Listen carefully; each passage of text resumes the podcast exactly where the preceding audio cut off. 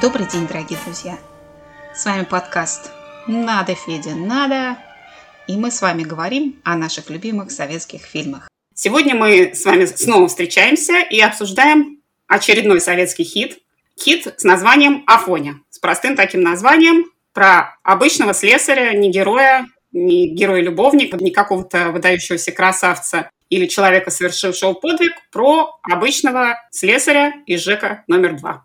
Да, дорогие друзья, день добрый. С вами Елена, автор э, блога «Советские фильмы», и э, Георгий Юзерник, автор блога «Блог Монолог». А мы сегодня обсуждаем, как правильно сказала Елена, не просто хит даже, а, наверное, мега-хит. Это советская тройкомедия «Афоня», блестяще срежиссированная Георгием Данелли и вышедшая на экраны в 1975 году. Кстати, эта картина 15 по посещаемости среди всех абсолютных советских мегахитов. 15 место у нее. Мы будем сегодня говорить об этом фильме. И для начала Елена вкратце напомнит предысторию создания. Собственно, фильм появился, наверное, в известной мере по случайности. Сценарий написал драматург Александр Бородянский, который сегодня, конечно, уже мэтр, человек с именем, известный и в кинематографической среде, и среди обычных людей – но в начале 70-х это был просто начинающий автор. Он, кстати говоря, получил строительное образование и в ту пору сам работал маляром и попробовал написать сценарий и отправил его на конкурс, который проводила, если не ошибаюсь, Госкино. Кстати говоря, поначалу главный герой Афоня был маляром. Но в какой-то момент Александр Бородянский решил, что маляр – это профессия скучноватая. Ну, что маляр делает? Красит целыми днями. Ну, что тут можно обыграть, как тут можно разойтись и разыграться. Поэтому он изменил специальность своего героя и сделал его слесарем, слесарем-сантехником. И, конечно, у слесаря-сантехника каждый день работы разные, поэтому тут есть с чем побаловаться, о чем рассказать, как поинтриговать. Стоит добавить также, что изначально в сценарии Бородянского, помимо э, профессии другой э, главного героя, еще был довольно трагический финал. А девушка, влюблявшаяся по сюжету в этого маляра хитрого, а заканчивала жизнь э, самоубийством, разочаровавшись в нем и вообще в их отношениях. При подготовке сценария для съемки фильма Бородянский переделал и этот момент, а Данелли даже сделал финал более светлым. По финалу Бородянского, исправленному, а, фильм заканчивался на том, что главный герой, э, пьющий сантехник Афоня, приезжает значит, в свои родные края, и когда у него э, милиционер требует э, паспорт для проверки документов, он его отдает, тот говорит, что вы не похожи, и на этом фильм оканчивался. То есть Борщев просто оставлял паспорт в руках у милиционера. Данелли же решил добавить некий радостный финал, по этому а, финалу девушка Катя, которая полюбила Борщева, а, приезжает за ним, она его ищет. Я предлагаю финал немножко еще дополнительно обсудить в финале, а сейчас пока вернемся к истории фильма. Сценарий начинающего драматурга Александра Бородянского неожиданно для всех конкурс выиграл. И первым за этот сценарий ухватился украинский режиссер Леонид Оська. Это было немножко странно, потому что до того Леонид Оська снимал фильмы патриотические, героические, исторические комедии он никакого отношения не имел. Тем не менее, он почему-то забрал этот сценарий на киностудию Давженко и тут же выбрал главного героя, главного актера. Им стал его давний товарищ Борислав Брандуков. Также хочу отметить, что когда уже фильм попал в руки Георгия Данелли, вернее, сценарий для постановки, то у него тоже была большая проблема с кастингом, потому что очень большое количество актеров, причем первой величины, были перепробованы на роль Афони все было не то. В итоге Бородянский с Данелли остановили выбор на трех наиболее вероятных кандидатах. Одним из них был известный в те годы польский актер Даниил э, Ольбрыхский. Вторым кандидатом стал Владимир Семенович Высоцкий, что интересно и удивительно достаточно. Ну и третьим был непосредственно Леонид Куравлев. Тяжело судить, как бы сыграл роль Альбрыхский, все-таки эм, роль а, пьющего сантехника настолько исторически российская, что представить, что ее достоверно изобразит польский актер, ну, мне кажется проблемным. Что касается Высоцкого, то об этом я читал в свое время такой спор интересный в одном из блогов, где значит, оба лагеря доказывали, что э, один был за Высоцкого, другой за Куравлева, что именно их актер э, сделал роль лучше. Но в отношении Высоцкого это можно только гадать. На мой взгляд, все-таки он э, жестковат для этой роли. Его, скажем так, образ, его черты лица для этого образа были бы жестковаты. Было бы тяжело поверить, что главный герой нерешительный, не имеющий, скажем так, э, э, твердой почвы под ногами по жизни к 40 годам. Это было бы немножко диссонанс с образом актера. Поэтому Куравлев отыграл блестяще, и мне кажется, что его выбор на эту роль просто попадание в десятку. По поводу Высоцкого тоже соглашусь, потому что когда я узнала, что одним из претендентов был Владимир Высоцкий, для меня это было странно. Вот это вообще не его образ, не его роль.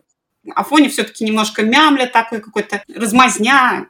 Высоцкий ну, совершенно в эту роль не попадал бы, на мой взгляд.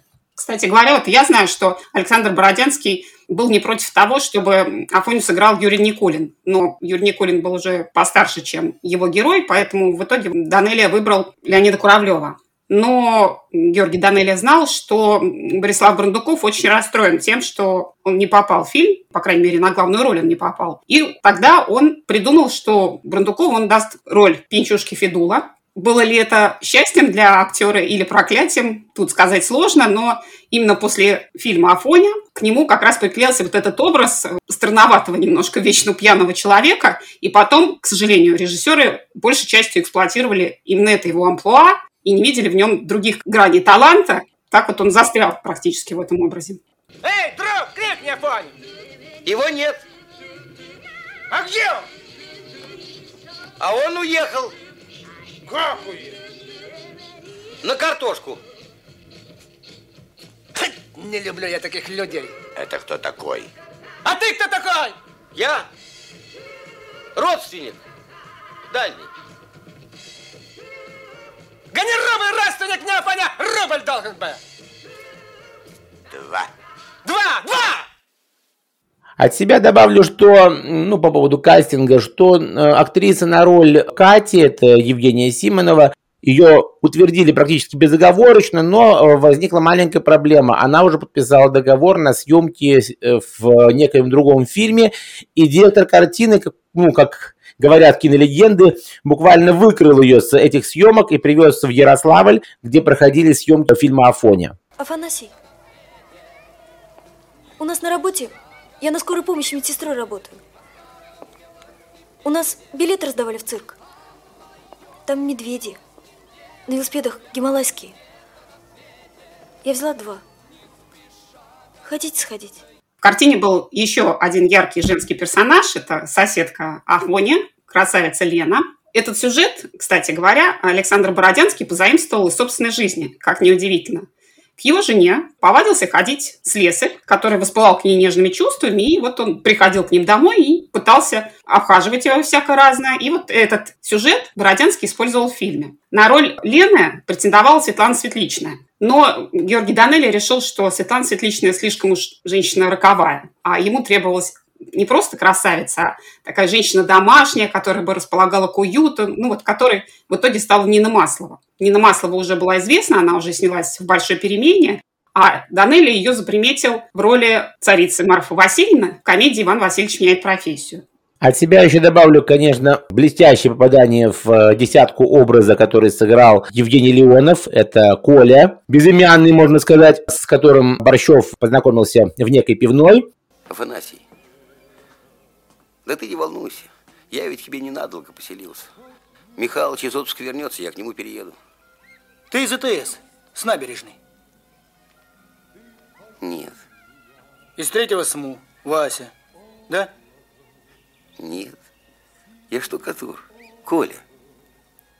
Так это ты вчера со мной в Ассоле был. Я? Вообще, э, Леонов для Данелии это абсолютно особый знак, талисман, можно сказать, потому что Данелли снимал его, ну, во всех своих фильмах. То есть все его фильмы, которые выходили обязательно для Леонова, была маленькая или средняя или большая роль. В каждом фильме Данелли он обязательно пел «Мыло Марусенька, белые ноженьки» нужно сказать, что вообще Леонов и Данелли это такой тандем, который позволял актеру даже в очень небольшой роли, даже в очень небольшом кинообразе сыграть настолько ярко и мощно, что мы не замечали размера этой роли. Он просто был в фильме, и это было прекрасно.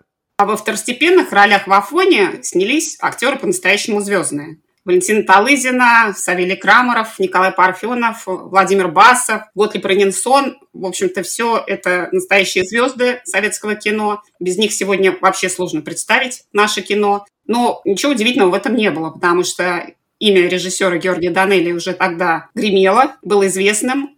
И сняться у него за честь и за удовольствие считали и такие действительно истинные мастера. Да, это безусловно. И плюс к этому нужно добавить очень крепкую сценарную основу, потому что Бородянский по сути, это был ну, один из его первых опытов э, работы со сценариями, и он показал себя уже крепким, скажем так, профессионалом.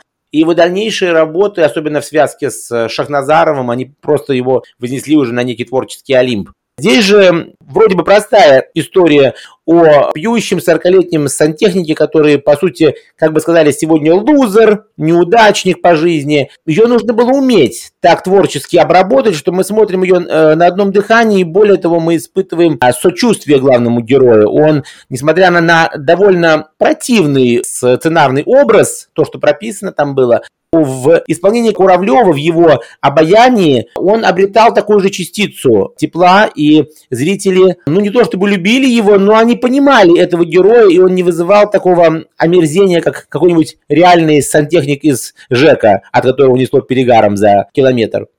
Отдельно стоит сказать несколько слов о музыкальном оформлении фильма. Одно из первых появлений в этом фильме случилось для группы «Машина времени». Точнее говоря, сама группа не появилась в фильме, но звучала и музыка. Это был эпизод на танцах. Солнечный остров скрылся в туман. Разрешите? Зато появилась группа «Аракс», которая пела свою довольно популярную песню «Мемуары», вот группа «Аракс», она была уже более официальная, в отличие от полуподпольной машины времени, и группа «Аракс» в кадре была. Скоро стану я седым и старым, уйду на пенсию писать свои мемуары.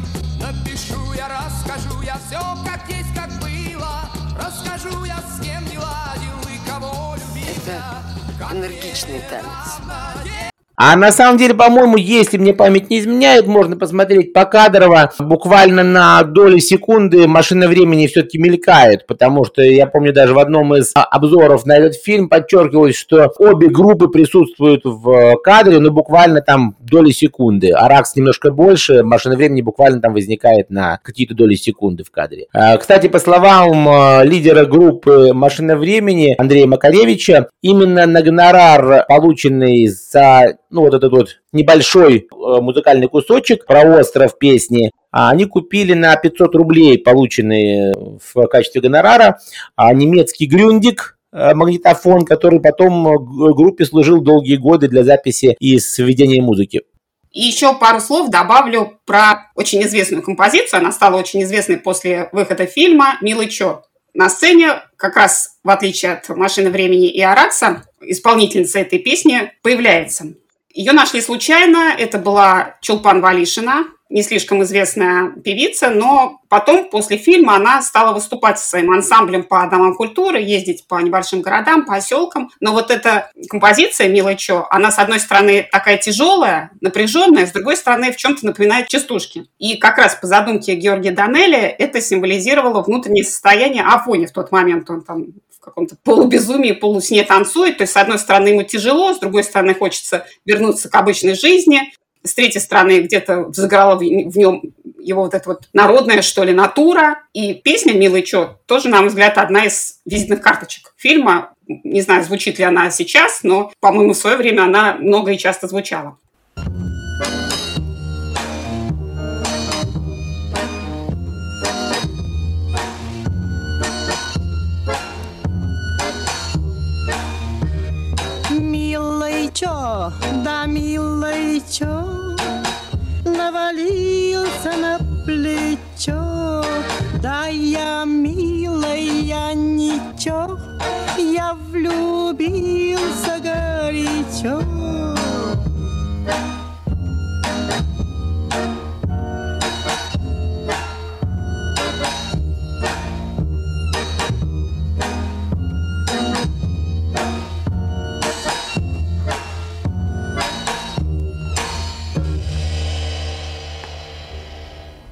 И особенно стоит, наверное, коснуться темы того, как снимали совершенно замечательный эпизод, который стал визитной карточкой фильма «Афоня» с красавицей роскошной, пышнотелой и энергичным танцем. А это эпизод из «Афония», вот, на мой взгляд, один из самых запоминающихся эпизодов вообще в советском кино, не то что в фильме «Афоня». Снялась в этом эпизоде небольшом актриса Татьяна Распутина. Не очень она, к сожалению, популярна, и не очень много она снималась, но после фильма «Афоня» Георгий Данеля, который ее талант по-настоящему оценил, он ее старался снимать в своих некоторых фильмах.